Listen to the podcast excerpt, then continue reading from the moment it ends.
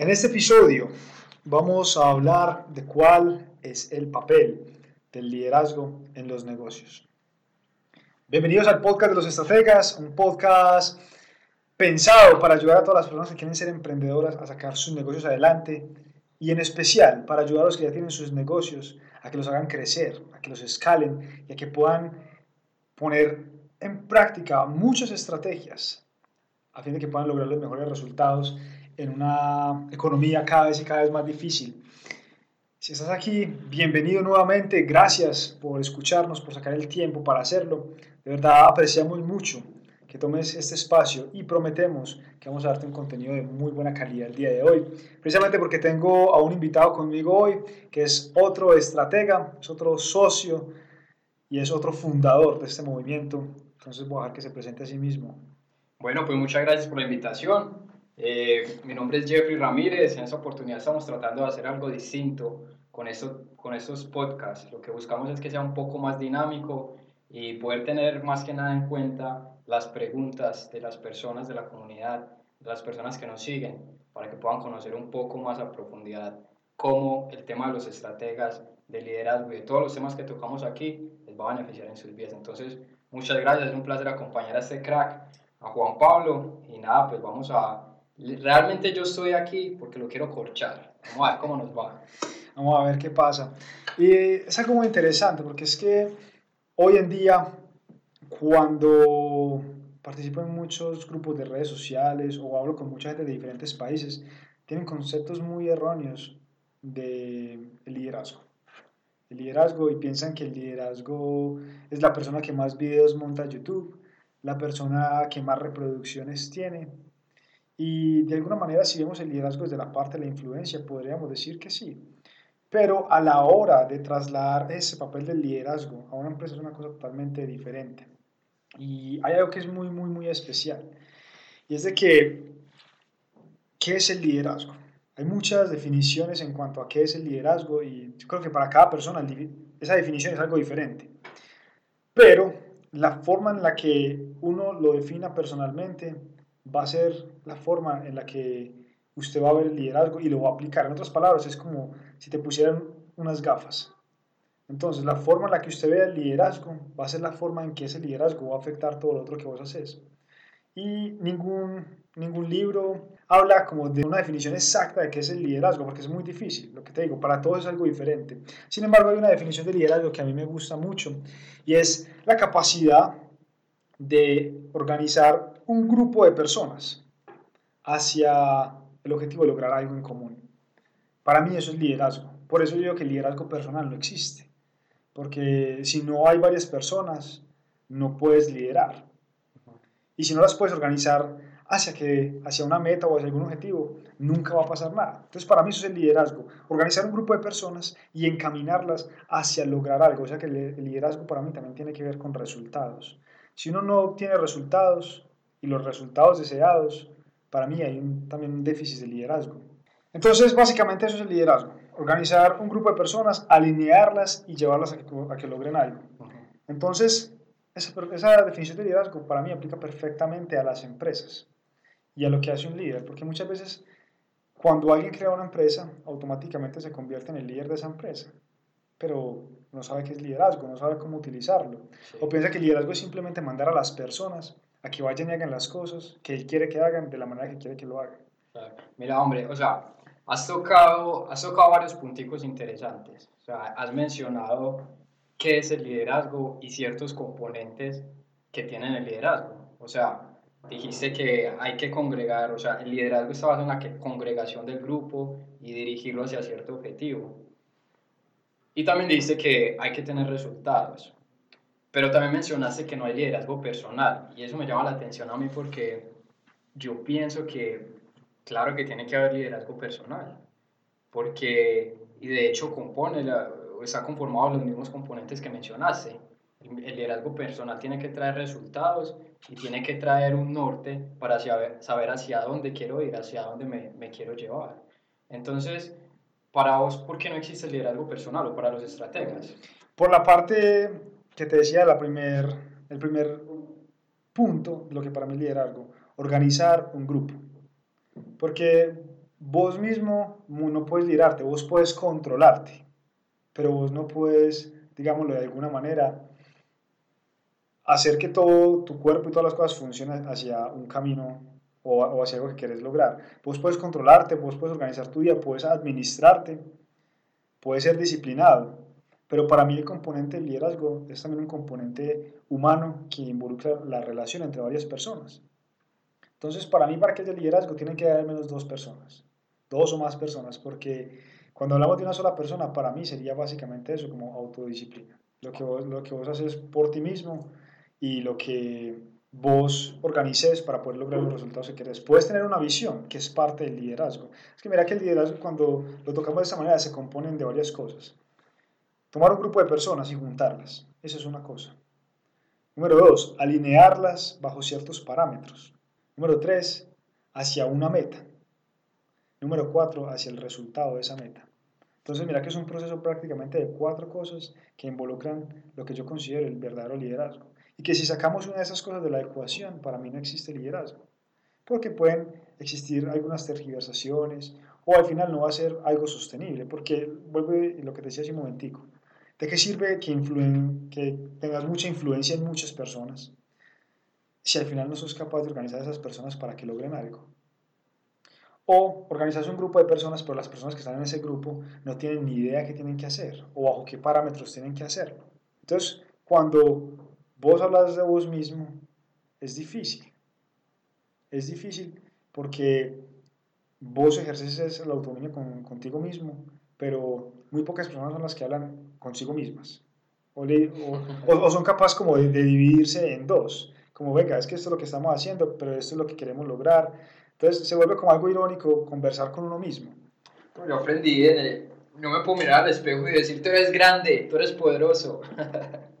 ya es otra cosa diferente a lo que consideramos liderazgo en los estrategas. Y por eso vuelvo a decir al principio, no hay una definición exacta y no podemos decir de que la definición que estamos acá dando es la definición 100% correcta, sino que es la definición de qué es lo que es liderazgo para nosotros desde la comunidad de los estrategas.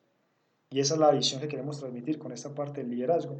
Porque empecemos con, con eso. Supongamos que organizamos una empresa y empezamos a conseguir empleados cómo empezamos a alinear esos empleados para que no cada uno vaya por su lado haciendo lo que quiere, sino que puedan estar enfocados bajo un marco que les ayude a ellos a lograr los resultados que como empresa debemos lograr o queremos lograr. Y ahí viene algo bien interesante, que es la capacidad del líder de ponerlos a todos en la misma página, de ponerlos a todos en la misma visión. Y nos ha pasado bastante a medida que vamos construyendo este proyecto esto no es algo de, la noche a la mañana y también mucha gente piensa que el liderazgo es algo momentáneo. Sí, claro, como ya voy a ser un líder, me levanto y pum. Sí, doy una charla, le digo a la gente qué tiene que hacer y ya estoy siendo un líder, sino que eso es algo que requiere mucho tiempo y ese es el trabajo del líder, estar ahí para que con el tiempo pueda ir puliendo el mensaje, pueda ir alineando más a las personas y las pueda ir encaminando. Y te decía que nos ha pasado mucho esto porque nosotros hemos hablado por ahí tres, cuatro veces durante un periodo de más o menos cinco meses de qué cosas son los estrategas, qué creemos en los estrategas. Y hay veces salimos con cosas diferentes. Y lo que estamos tratando de hacer es de que, no importa si eres tú, si soy yo, o si es José, o si es Carlos, que son los otros miembros, la idea es que todos estemos en la misma página. ¿Por qué? Porque si no estamos en la misma página, ahí es cuando empezamos a todos a tirar para diferentes lugares y en realidad no sabemos qué es lo que queremos lograr o cómo lograrlo. Porque podemos tener ideas diferentes. Pero si no estamos en la misma página de hacia dónde vamos a ir, estamos perdiendo el tiempo y estamos desincronizados. Entonces, ese es el primer trabajo de un líder en el concepto de alinear a la gente, ponerla a todas en la misma página. Y para mí hay un test que es súper bueno, que es un test súper difícil también de pasar. Y es de que el líder de la organización le pregunta a cualquiera de sus empleados qué es lo que hacemos acá. Y si esa persona responde algo diferente a lo que el líder piensa que es, entonces no está en la misma página. Entonces un ejercicio muy práctico sería eso, preguntarle a varias gente qué es lo que hacemos en esa compañía. Sí, y hay qué se, qué se tendría que hacer o de quién sería el trabajo. O sea, ahí es como, ah, reprobaste, chao, no me sirves. ¿O hay como, qué es el trabajo, qué es el paso a seguir? Ese, ese es el trabajo del liderazgo y por eso digo que el líder tiene que estar puliendo esa idea una y otra y otra vez. Lo, lo mejor que hacer es, porque puede que la persona sí exprese en palabras similares qué se quiere lograr, pero para tenerlos a todos en la misma página, la respuesta de todos debe ser igual. Todos, todos tienen que tener una respuesta igual. Entonces, ¿qué haría yo? Corregiría en ese momento. Como, hey, gracias por eso, pero mira, lo que queremos hacer verdaderamente es esto. Y por eso también entra la otra parte, de que muchas veces, y esto me ha pasado cuando voy a visitar a algunos de mis clientes en reuniones de inicio de año, ponen la misión y la visión de lo que quiere lograr la empresa. Y son textos gigantescos que nadie se aprende, ni siquiera la misma persona se aprende. A mí me parece muy charro porque el líder de la organización está presentando su organización ante sus trabajadores y hay veces también delante de clientes y se voltea a leer la diapositiva de cuál es la misión de la, de la empresa. Entonces para mí eso es ridículo. La misión tiene que comprimirse de tal manera que pueda de manera clara decirle a la otra persona exactamente qué es lo que queremos lograr. Y ahí es cuando las otras personas pueden de manera exacta también decirlo. Y eso es un proceso de pulir y pulir y pulir hasta que se logre eso. Inclusive antes de pulir, el líder tiene que pulir muy bien esa idea por sí mismo y él tenerla clara, porque si no la tiene clara, entonces también cómo la va a pasar. Ese es el trabajo del liderazgo. El trabajo del liderazgo no es motivar, el trabajo del liderazgo es alinear. Y es algo muy interesante porque Jim Collins soporta eso en, en sus libros. Él dice que si tus empleados son personas que constantemente tienen que ser motivadas, entonces tienes empleados que no sirven. Sí, sí, interesante. Lo que has hablado hasta ahora acerca del liderazgo y ahora pues ya entrando un poquito más al tema del liderazgo dentro de las empresas, este modelo que estás mencionando, ¿en qué tipo de organizaciones se puede aplicar? ¿O hay como un nicho en específico o un tipo de empresas en específico donde se puede aplicar eso? ¿O, en, qué, en qué aplica, mejor dicho? De hecho, es una de las cosas por las que a mí me gusta tanto el liderazgo, porque es que el liderazgo es algo transversal. Eso no, no es solo para empresas, no es solo para la política, sino que un profesor puede instaurar eso en su clase. Cualquier persona, inclusive en la familia, por eso la familia es la base de la sociedad, porque en la familia es donde se ve el verdadero liderazgo. El líder número uno en una casa es el papá y la mamá. Esos son los dos líderes. ¿Por qué? Porque esos fijan todo el entorno. Esos son los que crean la cultura. Y ahí viene la otra parte que también tiene que ver con alinear. No es solo ponerlos a todos en la misma página, sino que también tiene que ver con lo que se llaman los core values o las creencias que tiene esa familia. Y eso se puede trasladar a cualquier parte, tanto en el hogar como en una empresa. Porque supongamos que en el hogar está la disciplina, y está el hábito de que los platos siempre, siempre, siempre se van a lavar después de comer. Eso es una creencia, por así decirlo. Eso es un corbar, la limpieza. La limpieza para nosotros es importante. Eso mismo se puede trasladar a una oficina. Como en nuestra oficina no pueden haber libros o papeles regados por ahí, sino que todo tiene que estar organizado. Entonces, con pequeñas cosas, los líderes también transmiten esa creencia. Y en última instancia, ¿quién es el que se va a ver beneficiado de esa creencia? El cliente. El cliente es el que se como bendecido, por así decirlo, de las creencias que tenga la empresa. O sea que el mantener la oficina limpia, sin libros, va a beneficiar al cliente. ¿Cómo, cómo, cómo aplica eso? Danos un... Bueno, no es, que, no es que sea una, una ley de que una empresa que tenga la oficina limpia... Pero supongamos, esta empresa está alineada y sabe que entre tantas cosas eh, que que hacen parte del core value está la limpieza, o sea, mantenerse impecable. Cualquiera puede decir, no, pues que eso, pues, que va, a afectar al cliente. Otros pueden tomarlo mucho más en serio. Pero entonces, si lo vemos desde la perspectiva del liderazgo, ¿cómo una norma tan pequeña realmente puede impactar en el cliente final? Porque yo creo que sí, pero vos qué pensás? Hay una frase que me gusta mucho que dice que la cultura de una empresa no se crea por lo que usted dice, sino por lo que usted tolera. Eso es una frase que, es muy cierta. Entonces, supongamos, traslademos ese papel. Digamos, hay que, hay que ser congruentes. Digamos que tenemos una empresa de comida, ¿cierto? El cliente quiere una comida limpia. si vos como administrativo o alguna de las personas que prepara la comida llega a ir a la parte administrativa y ve un montón de cajas apiladas, cucarachas caminando por ahí, ¿cómo va a sentir él cuando le digan que tiene que tener el negocio limpio? O que tiene que encargarse de que la cocina esté limpia. Entonces, eso es lo que yo digo. Ahí es cuando las creencias verdaderamente toman forma. Y es otro, digámoslo así, como otra cosa mala que se ha visto del liderazgo. Y es de que, ah, sí, tenemos ciertos valores que nos representan o ciertas creencias y las, y las enlistan, pero en realidad no las viven. No las viven. Y ahí es donde hay una incongruencia y es donde el liderazgo falla. Y nuevamente, ¿cuál es el papel del líder? Crear ese puente entre lo que creemos y en lo que verdaderamente hacemos porque eso tiene que estar conectado, porque si no, esa brecha se llama incongruencia y la incongruencia se ve reflejada, como te decía, si tenemos un negocio de comida y para nosotros es importante la limpieza, si yo en la oficina como líder permito que la gente sea desordenada, también voy a permitirlo que lo hagan en la cocina. Claro, y además que, o sea, puede que sea como una pequeña acción, pero si lo vemos con los ojos es una pequeña acción, pero si vamos al trasfondo del hecho, esa, esa, esa acción se convierte en una creencia de una comunidad completa, de una organización. Entonces, cuando la organización está alineada bajo ciertos parámetros y todos están de acuerdo en hacer o respetar esos core values, creo que los resultados son mucho mayores también. Y, y, hay veces defender esos core values no es fácil. Por ejemplo, esta semana me pasó algo en mi empresa de enseñanza de inglés. Nosotros como lema tenemos de que los niños aprenden mientras se divierten.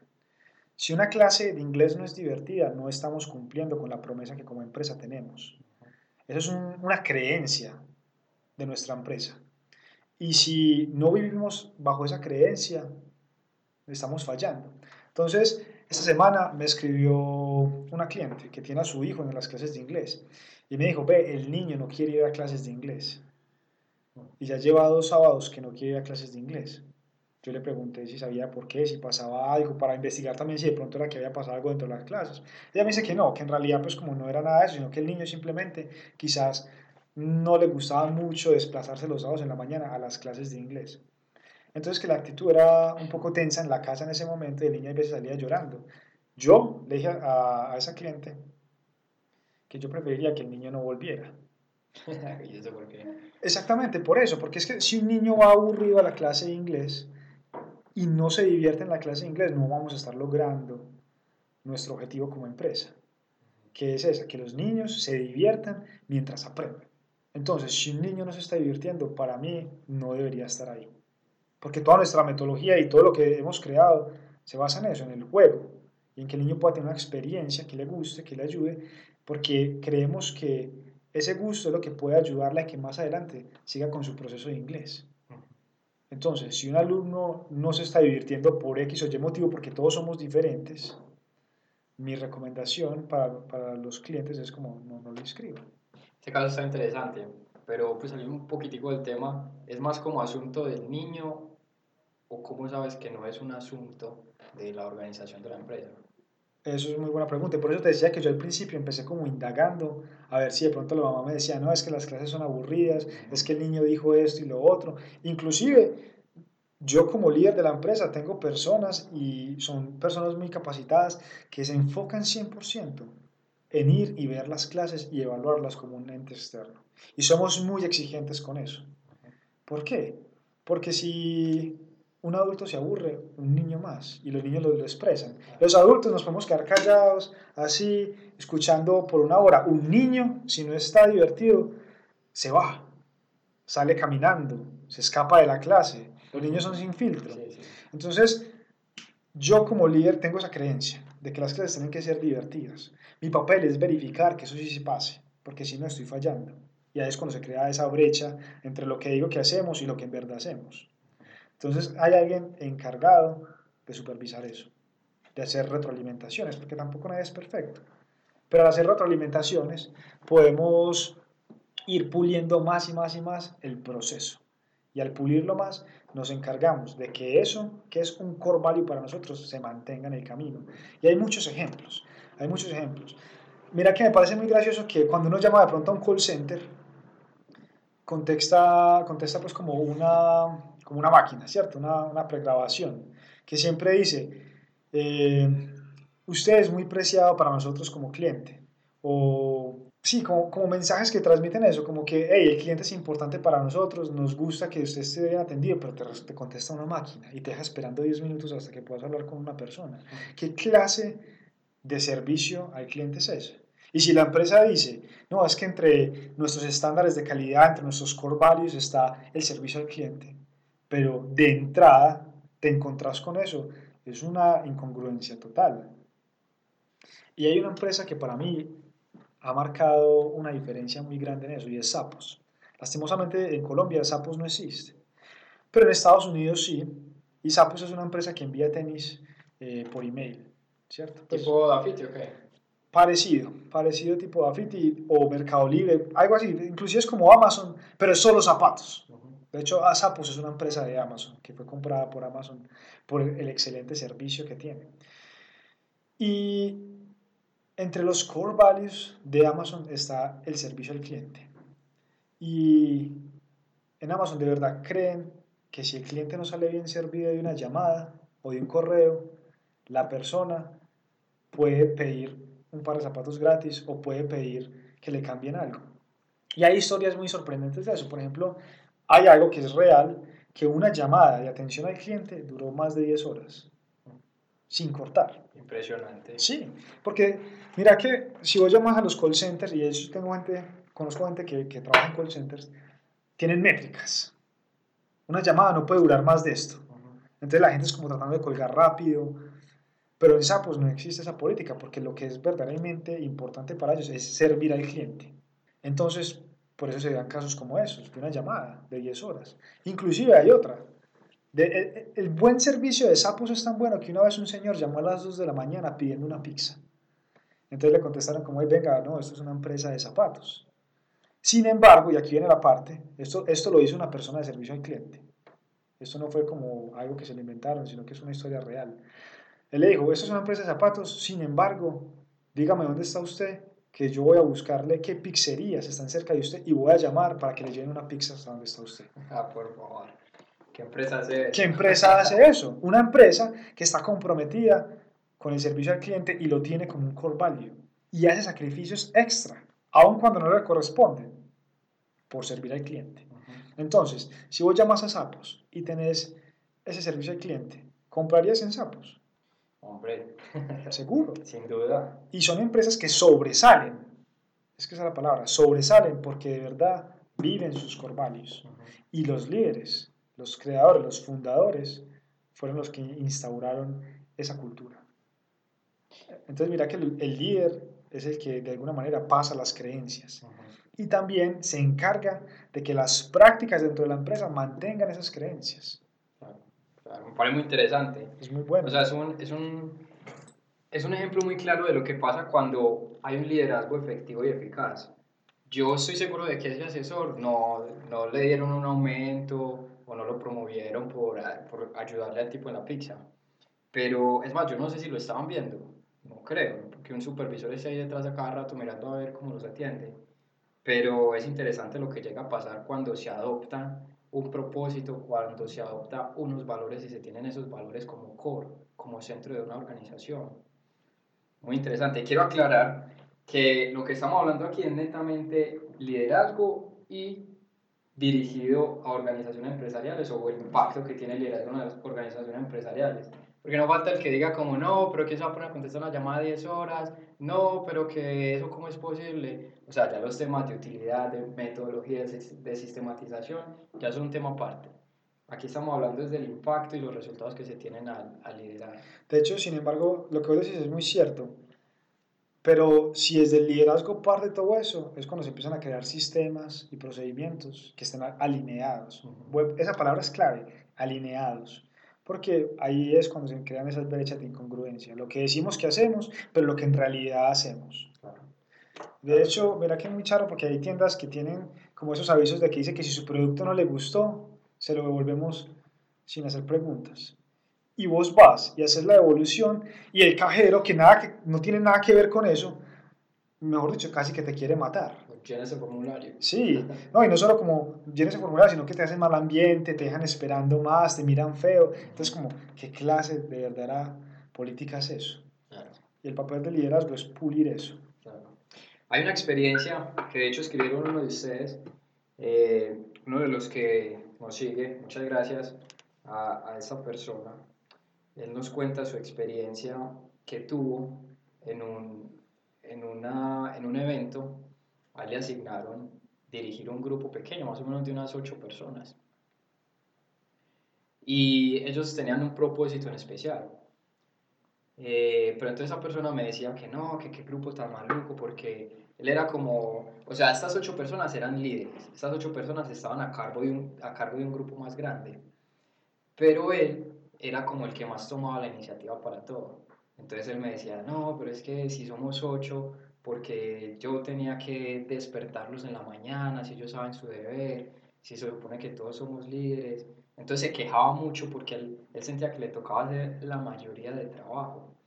Y yo pude analizar de que, pues, si es muy, muy tedioso sabiendo que todos tenemos una misma responsabilidad, porque yo tengo que prácticamente sentirme el único responsable. Sin embargo, me, me mencionó muchas cosas que me mostraron que, que si él de pronto hubiera delegado o, o no sencillamente hubiera hecho todo solo, sino que hubiera, se hubiera reunido en consejo, de pronto hubieran tenido mejores resultados. ¿Qué puedes decir de este ejemplo? ¿Qué, qué piensas que de pronto estuvo bien o mal de parte de, de esa persona que me manda el ejemplo? Eso es algo que siempre va a pasar. Siempre va a pasar. Inclusive mira que el difunto Kobe Bryant, él decía, y muchos compañeros de equipo no se llevaban bien con él, porque él era así, él era estricto. En un equipo de básquetbol juegan cinco, ¿cierto? Pero hay muchos más porque van cambiando los jugadores a medida que van pasando el tiempo. Pero Kobe Bryant tenía una ética de trabajo que pocos tenían. Y él se enojaba con ellos porque le decía, tu mal comportamiento está afectando al equipo. Entonces siempre va a pasar eso, no importa a qué nivel, siempre va a haber una persona que es más responsable que otra. ¿Qué pasa ahí? Lo que hay que hacer es liderar. Volvemos a lo mismo, organizar un grupo de personas, alinearlos hacia el objetivo de querer lograr algo y obtener esos resultados. Entonces, no importa si estás hablando con líderes, de hecho es una de las cosas más difíciles y donde el liderazgo se pule más. Es fácil liderar un grupo de seguidores, Sí. pero un grupo de líderes, un grupo de líderes es la cosa más difícil de liderar, porque todos quieren liderar. O no quieren ser liderados por alguien más porque dicen, hey, yo soy un líder, pues a mí no me vas a, a, a liderar. Pero ahí es cuando esa persona quizás tiene que recomprometer a sus compañeros y recordarles qué es lo que estamos queriendo lograr, cuáles son nuestras creencias y llevarles quizás como a esa invitación de que puedan mejorar y alinearse y comprometerse un poco más con la organización. Es algo que pasa muy, muy frecuentemente Ok. en, en todo lado. Entonces, lo que yo sugiero es liderar, es que para liderar usted no necesita un puesto, usted necesita es entender eso, hacia dónde vamos, cuáles son nuestras creencias para saber cómo vamos a lograr eso y comprometerse con los resultados. Dame tres tips para poderle ser más claro a, esa persona que nos envió este mensaje. Danos tres tips para poder liderar, puntuales. A este grupo, primero siga haciendo su trabajo, no baje sus normas de trabajo solo porque los otros sean más perezosos, porque si no, antes ellos van a liderarlo a usted de una manera negativa, ¿cierto? O te arrastran o los arrastran. Exacto. Y muy- muy- muchas veces es más fácil que te arrastren cuando son muchos. Pero eso es un líder. Un líder se mantiene de alguna manera firme en sus convicciones. Entonces, lo primero es no baje sus estándares por querer complacerlos a ellos. Lo segundo es tampoco sea un acosador. Respete la libertad de las personas y deje que su influencia y su ejemplo poco a poco los vaya transformando. Entonces, porque hay, hay líderes que también dicen eso y, y se creen como ya superiores. Es que yo me levanto temprano y ustedes no, entonces ustedes son unos perezosos, mírenme, deberían ser como yo. Y eso lo que va a hacer es que la gente se va a poner mucho más a la defensiva. Y cuando están a la defensiva, no van a querer escucharte. Así tengas la razón, no van a querer escucharte. Y si son varios los que se sienten así, no solo no van a querer escucharte, sino que van a empezar a jugar en tu contra. ¿Por qué? Porque eh, tristemente es la naturaleza humana. Sí, claro. Entonces el segundo tip es ese, no sea un dictador, lidere por el ejemplo. Y lo tercero que haría sería tener sesiones de práctica, donde podemos hablar de qué está pasando abiertamente y señalar como, venga, yo pienso que como equipo deberíamos mejorar en esto. Como equipo deberíamos comprometernos con esto que dijimos que íbamos a hacer. ¿Qué piensan ustedes? Y dejar que las otras personas también hablen. Porque puede ser que la otra persona no esté descomprometida, sino que de pronto está muy enferma. Total, total, muy de acuerdo. Bueno, hay otro tema muy interesante, que hablamos mucho en los estrategas y es en cuanto al propósito de un líder. Sabemos que el propósito principal de un líder es formar líderes. ¿De acuerdo? O uno de los propósitos principales. ¿Qué nos puedes decir en cuanto a eso? ¿Cómo debemos prepararnos o en qué manera debemos influir en los demás para poderlos formar como líderes, hablando específicamente en el sector empresarial, en una corporación, una organización empresarial? ¿Cómo hago yo para formar líderes que puedan estar a cargo de la empresa sin que yo esté presente? Yo pienso que lo que, lo que puede uno hacer es empezar con esa mentalidad. Es con la mentalidad de que yo no voy a estar presente. Necesito dejar a alguien que haga lo mismo que yo hago cuando yo no esté presente. Y volvemos a los core values. Mucha gente a veces piensa que, que, piensa que crear líderes es simplemente una frase bonita y enseñar a la gente cómo hacer las cosas. Pero crear un líder no es solo enseñar a la gente cómo hacer las cosas, sino transmitirle esas creencias básicas, ese por qué hacemos las cosas, para que la persona pueda entenderla.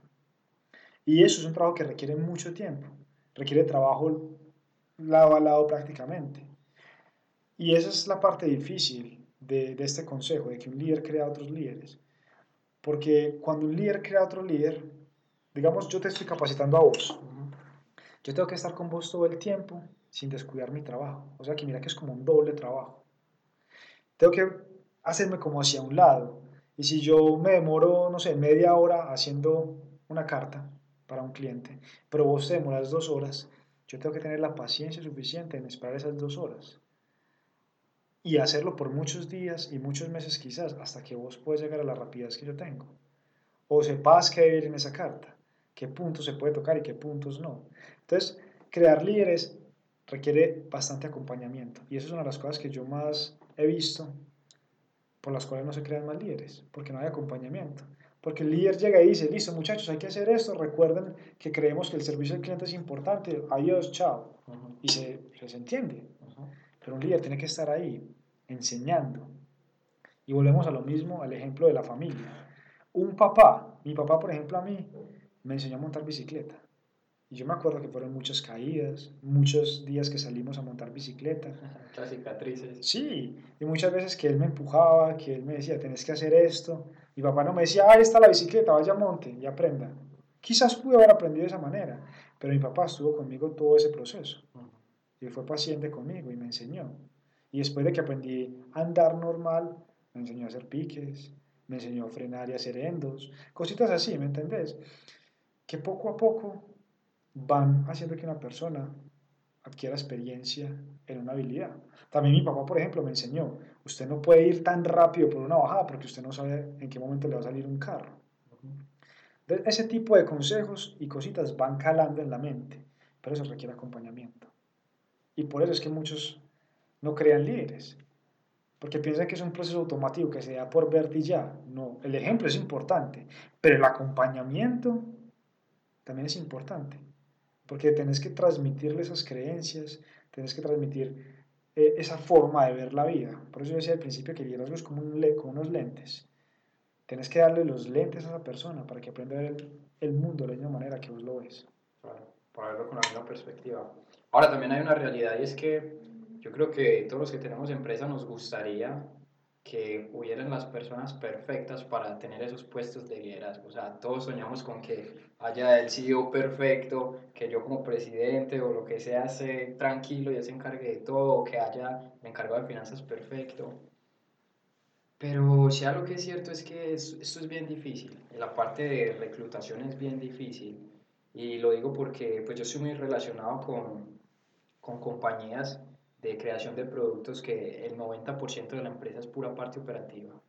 Y de pronto coger a alguien de la parte de operaciones para que lidere, gru lidere grupos de 15 personas, como mínimo, es un poco complicado. O sea, la realidad es que hay personas que sencillamente se han dedicado a operaciones siempre y siempre lo van a hacer. Lastimosamente. Por mucho de que uno quiera convertirlos en líder, que uno los esté acompañando, somos así y, y, es necesario, ¿no? no Todos no nos podemos encargar de todo. Ahora, ¿qué puedo hacer yo para afinar como esa parte de reclutamiento y tener como más puntería en eso? O sea, lo digo porque me ha pasado mucho de que yo digo, listo, vamos a darle la oportunidad a esta persona, se ve muy proactiva y todo, entonces empezamos el proceso para que se vuelva un líder de módulo, un líder, no sé qué en específico de la empresa, y no da, hermano, no da no da, y así trato y trato y no. Entonces, hay muchas frustraciones, como no, me tocó morirme aquí como líder y viniendo todos los días a la empresa porque no hay nadie más. ¿Qué hago ahí? Eso es algo, una pregunta muy buena. Y mira que toca con el, la el cuarto punto de lo que definimos como liderazgo, lograr resultados. Si una persona no está logrando resultados, no es un buen líder. ¿Y qué pasa con alguien que no da resultados? Toca cambiarlo. Toca cambiarlo hay que, es un balance, porque muchas veces pensamos que la gente, o queremos que la gente haga las cosas rápido y despegue rápido, y hay veces quizás requieren tiempo. Pero si después de un tiempo, después de acompañamiento, después de prácticas, la persona en realidad no mejora, entonces no es para ese papel. No es para ese papel. Y eso también es una realidad. Hay que entender, no todo el mundo quiere o puede ser líder porque no todo el mundo es capaz. A ver, hay gente que es muy buena y muy eficaz personalmente, pero no le gusta trabajar con gente. Prefieren estar encerrados, prefieren tener su propio espacio y que nadie los moleste y ya. Por ejemplo, una persona que no esté dispuesta a salir de ese mundo personal y empezar a, tratar con otras personas, a pedirle resultado a otras personas, es una persona que no, no tiene digámoslo así, madera para ser líder. ¿Por qué? Porque el liderazgo, y aquí vuelve lo mismo, lo que me, preguntas ahora, ¿por qué el liderazgo personal no existe? Porque para mí el liderazgo se ejerce cuando hay un grupo de personas. Y si vos no sos capaz de tratar con personas, simplemente el liderazgo no es para vos. Ahora bien, tampoco tenés que ser un carismático, exagerado, una personalidad amada por todo el mundo. Porque eso es otra noción falsa del liderazgo. El liderazgo no tiene nada que ver con ser carismático. Y de hecho hay muchos estudios que dicen de que el carisma importa, pero no es necesario para ser un líder. Claro. Yo creo que confundimos mucho y hay una brecha muy estrecha entre lo que es el carismático y el respeto. Creo que confundimos eso. Creemos que el respeto de ser carismático eh, siempre saludarte con una sonrisa y qué quiere, qué te falta, dónde te pongo y qué te hago. el, lo que llaman como el, el líder siervo, que también es una cosa muy tergiversada. Claro, y, y, realmente no es eso, o sea, obviamente tiene que haber respeto, porque cuando se pierde el respeto, ya hay fracturas muy difíciles de sanar. Sí. Pero sí es importante mostrar nuestra posición, o sea, creo que que no hay nada más placentero de, de, ser uno mismo. O sea, ser uno mismo y un poquito mejor. Sí. ¿Cierto? No está, tampoco está mal ser carismático. No, no está mal. Cuando me Exacto, que sea parte de tu, de tu naturaleza. Porque si, ya también es fingido, algo exagerado, va a ser como, de aquí hay algo raro. Claro, va a llegar el momento en el que te, te vas a hacer muy fake o, te vas a cansar. Entonces van a ver como, oye, este man que le pasó si era tan bacano, ya no. Sí. Sí, entonces es algo muy, muy interesante para tener en cuenta. Exacto, entonces yo creo que ya para poder terminar esto, básicamente hay que entender eso. El papel de un líder es organizar un grupo de personas, alinearlas con unos core values y unas creencias hacia una meta. Si no hay una meta, también la gente va a estar perdiendo esfuerzos. Entonces, un líder tiene que definir bien una meta a fin de que puedan tener resultados. Porque si vos decís de que tenés una meta pero no lo lograste, no está dando resultados. O si no tienes una meta y da resultados, no sabes si esos resultados si son buenos o son los resultados que vos querías. un líder también tiene que encargarse de eso. Los resultados para mí son parte vital del liderazgo y creo que es una parte que muchos motivadores han querido dejar afuera del liderazgo. Porque quieren mostrar solo esa cara como el líder, la estrella, el, el, la persona que todo el mundo quiere, que todo el mundo sigue porque sí, se le olvidan de verdadero líder da resultados. Y no hay motivación más fuerte de que una persona sienta que está haciendo algo que vale la pena y que está teniendo resultados.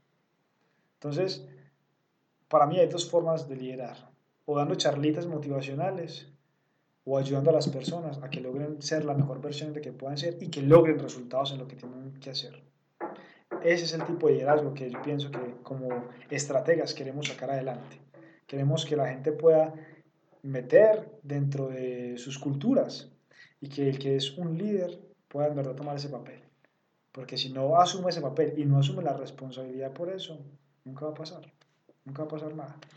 Bueno, excelente. Yo creo que que tenemos suficiente para poder analizarnos, para poder analizarnos nosotros mismos, analizar nuestras empresas, si de pronto somos emprendedores ya tenemos una empresa, o si tenemos en mente empezar un nuevo proyecto. Para terminar, danos un, un libro o sugerirnos un libro que a vos te haya impactado para llegar al punto de aprender tanto de liderazgo. Sin duda tendría que decir que es Good to Grey de Jim Collins en español creo que se llama Empresas que sobresalen. Para mí ese libro corta de raíz, corta de raíz un montón de mitos falsos que existen en cuanto al liderazgo. Ok. Y tenemos una buena noticia, que muy seguramente para los locos, o de pronto los que carecen de tiempo, vamos a tener el resumen de este libro. Mejor dicho, ¿y quieren más? Eh, sí, tenemos pensado hacer algo un regalo para la comunidad y es de que cada semana vamos a sacar uno o dos resúmenes de libros. Resúmenes no con cositas a la ligera, sino puntos concretos y aplicaciones concretas que se pueden sacar desde los libros. Y vamos a hacer eso a modo de, resumen, para que la gente cuando esté viajando o cuando esté transportándose de un lado a otro pueda aprender. Pueda aprender y va a ser básicamente una biblioteca de audios, de muchos libros, para que la gente pueda tener todas esas estrategias. Porque hay veces, precisamente lo que hablamos acá, el liderazgo requiere mucho tiempo. Y cuando tengo que estar mucho tiempo capacitando a alguien, quizás no tengo el tiempo para capacitarme a mí en otros aspectos. Entonces, lo que queremos hacer con esta librería de estrategas es pasar el conocimiento de muchos libros, muchos de los cuales ni siquiera están en español, para también ayudar a la comunidad latina a que pueda educarse con esos buenos conceptos que se crean en Estados Unidos, porque la verdad ya hay gente muy, muy dedicada que tiene los recursos para hacer investigaciones grandes y que puede aportar bastante. Entonces, de la comunidad de los estrategas queremos llevar eso a todas las personas, para que puedan pulir sus habilidades de liderazgo, sus habilidades de estrategia, sus habilidades de negocios, puedan aprender inclusive más de venta, más de marketing. Y no se queden con los mismos tres libros de siempre, Padre Pobre, Padre Rico, Cómo ganar amigos e influir sobre las personas, Piense y hágase rico.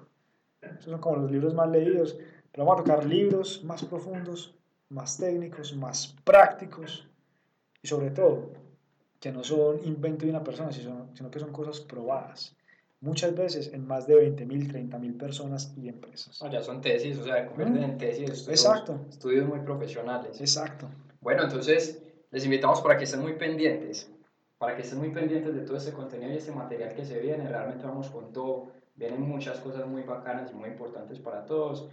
Y el primer curso, ¿cómo se llama el primer curso que vamos a sacar? Estrategias para la vida. Bueno, lo dejamos con el título nada más. Sigan pendientes.